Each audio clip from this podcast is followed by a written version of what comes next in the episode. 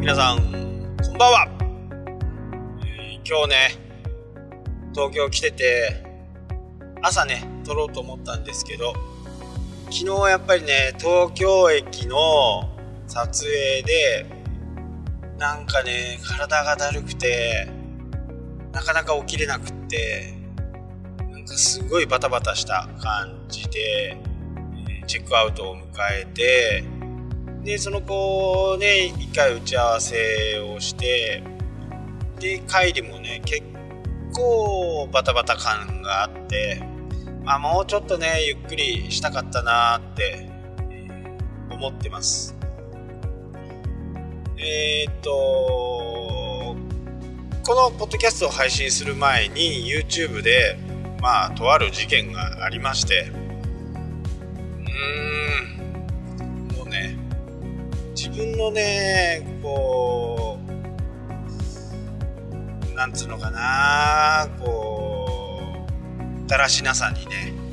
まあ、ほとほとこう、腹が立つ。そんな形で、えーいろいろね、こう、次の対策を練ろうかなと。まあ、詳しくは YouTube を見てもらえばいいかなと。画像付きでね、載ってるんで。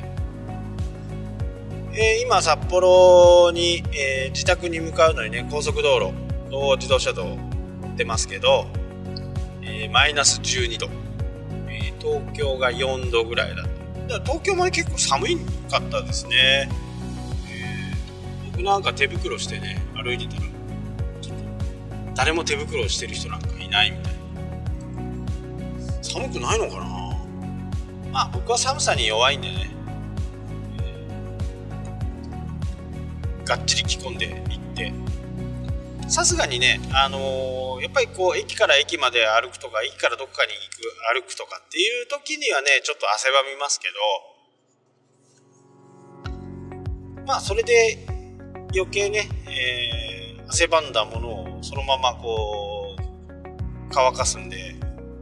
余計風邪ひくのかなっていう感じはあるんですけど札幌も寒いね。というか北海道が寒いねっていう感じですかね。というわけでね、あのー今ね、車載もちょっと用意して、車載を、でもこれダメだな。暗すぎるな。で、帰りはね、えー ANA のトリプルセブンダッシュ300っていうね、えーちょっと長いやつ。普通のトリプルセブンよりもちょっと長いやつで、まあ、長くなるとどうなるかっていうと人が多く乗れるんで収益が上がるという形のね飛行機で多分520くらいかなで3連休の最後とで4時っていう4時4時っていう時間が、まあ、家族とかファミリーでの旅行の人たちには結構いい感じの時間のようなんですね。で1時間半で着いて5時半ぐらい5時半ぐらいで、まあ、出てきたら6時みたいな多分そんなイメージでねで家まで帰って、えー1時ぐらいには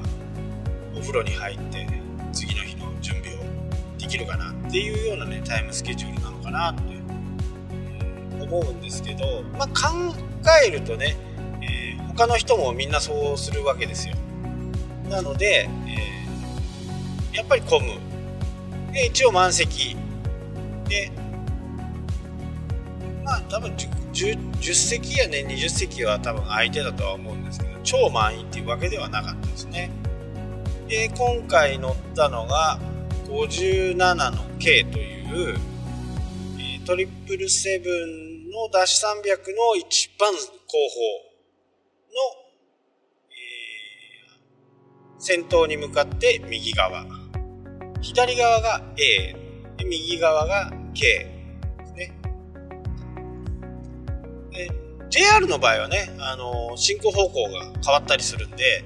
A 席も D 席も変わったりするんですけど、まあ、K があるのかな。3列になった新幹線になった場合ね K があるんで。なのでこう進行方向に向かってね下りの場合は A が右側とか左側とか上りになると反対になるっていうのがあってで今日僕は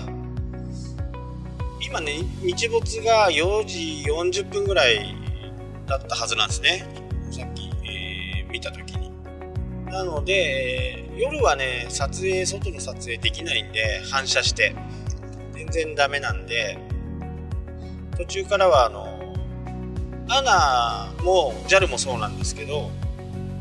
今あのそういう大きな飛行機とかだと大体 w i f i がタダなんですよね。で w i f i につなぐと、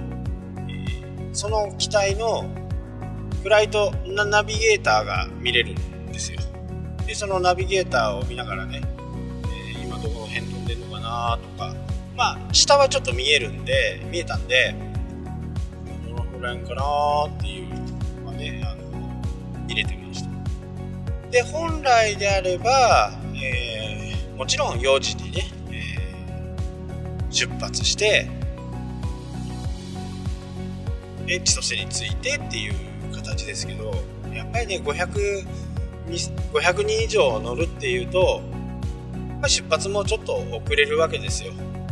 15分前から乗れたとしてもね、えー、みんな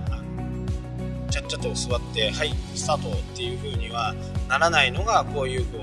えー、ご家族さんがいたりね子供さんが小さい子供さんが多くいたりするとどうしても、えー、その部分がね、え時間が伸びたり飛行機にあまり乗られない方が乗ると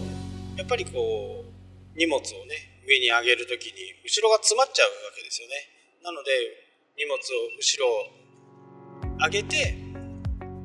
すぐね座席の中に入るとそのこのこととかは CA さんずっと言ってましたけどやっぱりなかなか難しいですよね。それをすぐやれなんてね。で僕は、えー一応飛行機の中に入ってねやることがこう、えー、録音の準備だとか撮影の準備だとかといろいろあるんで少しね早くこう優先登場で大体乗るんですよね。で優先登場で乗ってそこでこういろいろ準備をしてこう待つわけなんですけど最後尾でね、えー、2席のやつなんですが、まあ、隣の人はいましたね。隣の人がいて、えー、前のその僕の一つ前は空いてました。1個2個って空いてましたかな。で最後尾とかこのブロックの最後尾って万が一寝ようとかって思った時にリクライニングって倒せるんですよね。まあ普通の時も倒したらダメっていうわけじゃないですけどまあやっぱり狭い狭い機内の中でねリクライニングするっていうのはフライトも1時間ちょっと1時間半とか2時間未満だったらねはい高速降りました。だったらまあ大体皆さん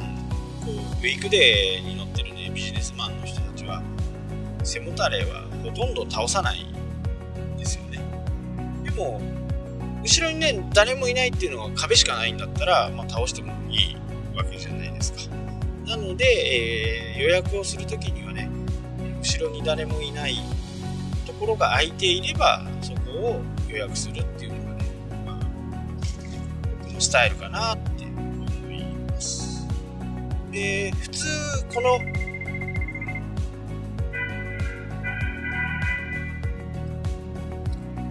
もしもし。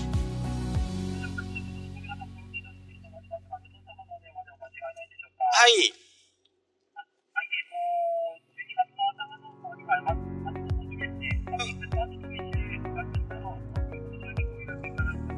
はいはいはい。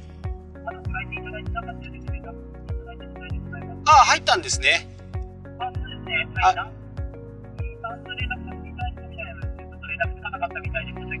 はい、わかりました。はい。はいわかりましたはいはいちょっとね今ね電話が来て何の話してたかちょっと吹っ飛んじゃいましたけどまあビジネスマンだとそういう風な感じでこういうやっぱりお休みの時はねその辺はなかなかこううまくまあゆっくり飛行機中ですからねゆっくりしたいっていうのは、ま、誰もがそう思ってリクライニング倒す、方がいるんですけど僕の場合はそういう後ろの方の時には倒すかなという感じですかね。で、えー、あ思い出した。この時期っていうのは大体、えー、北風なんですよ北風。で飛行機っていうのは離陸も着陸も基本的には風に逆らっていくんですね。風に逆らっていくっていうことはまあその分あの浮力がつきやすいという形で、えー、逆風だとねフォローの風っていう風に乗ってしまうとやっぱりこう気流によっては着陸しようと思ってるところで上からの気流の変化でドーンと着陸したりすることがあるので基本的にも風上に向かって飛ぶ。で北風ってどういう風かっていうと千歳から海の方、え苫小牧の方に向かって風が吹くんですよ。でそうなると出発も着陸も出発は千歳から苫小牧の方に、太平洋の方に向かって飛ぶ。着陸は太平洋から内陸千歳空港に向かって海からこうランディングしていくっていう感じなんですよね。北風って。で南風夏場はだいたい南風が多いんで南風になるとこれが反対で、えー、千歳空港から出たかった飛んだことがある方はねお分かりになるかと思いますけど滑走路ねずっと滑走路の横をずっと走ってそこでギュッと180度展開してそこからこう千歳の空港の方に向かって飛んで、えー、右の旋回をかけて長沼町とかねあの辺を経由して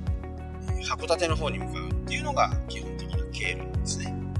で函館の方から東京に行くんだと日本海側を通っていく。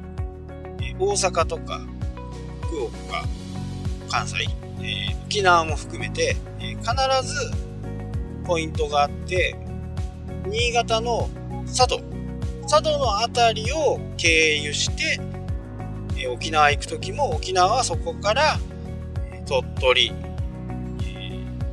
山陰の方ですね。鳥取の方に行って鳥取から福岡には行かないでそこ鳥取から鹿児島の方に抜けてで鹿児島から沖縄という風な形がこれが経路なんですよ。で、えー、初めは 北風だったんですよね、着陸する離陸する前今日今日のフライトね。僕が4時に乗った時にはフライトの計画。必ずあの計画を立てるんで計画では北風なんで苫小牧の海の方からねトマト集まブラックアウトを起こした一番の原因。トマト集まのところから千歳空港に入っていく侵入していくっていうのが北風着陸するときにね。で、えー、途中ね函館を経由してそこからねなんかちょっと経路が変わったなと感じたら機長からのねアナウンスが入って、え、機長のアナウンスではその着陸の方向が変わったとかって言わな言わなかったんですけど、えー、チーフパーサーの人が機長の話はったんだけど急に着陸の方向を変えることに決まりましたんで予定よりも15分ぐらい伸びちゃいますっていうして、まあ、これ結構あるんですよ。よくあることで、南風になって、そこでね、えー、また長沼の方を回ってくるっとこう千歳空港の方にこうランディングしてくる。ということは、また滑走路にガーッと横を走って、スポットに入るっていう形で、結構時間がかかるんですよ。だから15分ぐらいで余計にかかる。そして、今度、500人飛行機じゃないですか。で、今回ね、ちょっとね、時間計ってみたんですよ。で、僕が、ドアが、はい、開きました、皆さんお降りくださいっていう風な形のところからストップウォッチを測ったら、れは6分、6分何秒か。で、僕の、僕がもしそこにすぐ立ったとして、そこにいたとして動いた時間が6分。で、そこでまた待つでしょ。で、また待って、今度荷物を預けたりすると、またターンテーブルの前でね、待ってなきゃならない。飛行機を、えー、大きいのはね、飛行機苦手な方は、え、大きい飛行機がいいです。揺れないですし、あと耳が痛くなる人は787、えー、JAL でも ANA でもあります。他のメ他の航空会社では、日本の航空会社で持ってるところはないと思うんですけど787っていうのは気圧調整をしっかりやってるので耳が痛くなりづらいで787を狙って乗るといいかな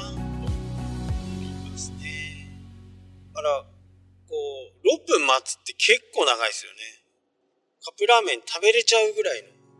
お湯入れて食べれちゃうぐらい待ってるみたいなね感じですね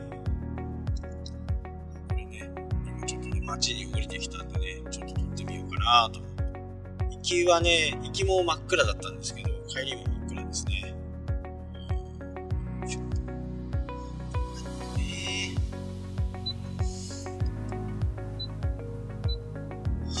というわけでね、えー、なかなかこう、いろんなことがあって、まあ、いろんなことって僕の、失敗談しかないんですけどそのところでね、えー、ま、た自己嫌悪に陥り、ダメなやつだと思いつつ、明日から頑張ろうと思うわけでございました。はい、というわけで、えー、またね、ちょっと飛行ゃいましたけど、えー、そうそう、本当にね、あの、もう、これもね、YouTube で言ったんですけど、すごいね、窓からの撮影ができたんで、これは結構いい線いくかなっていう動画がね、撮れてます。これは、ちょっと時間かかりますね、編集するのにね、2日ぐらいはちょっとかかるかなと思うので、YouTube チャンネルの方で、えー、登録しといていただければいいかなと思います。はい、というわけで今日はこの辺で終わりたいと思います。それではまた明日。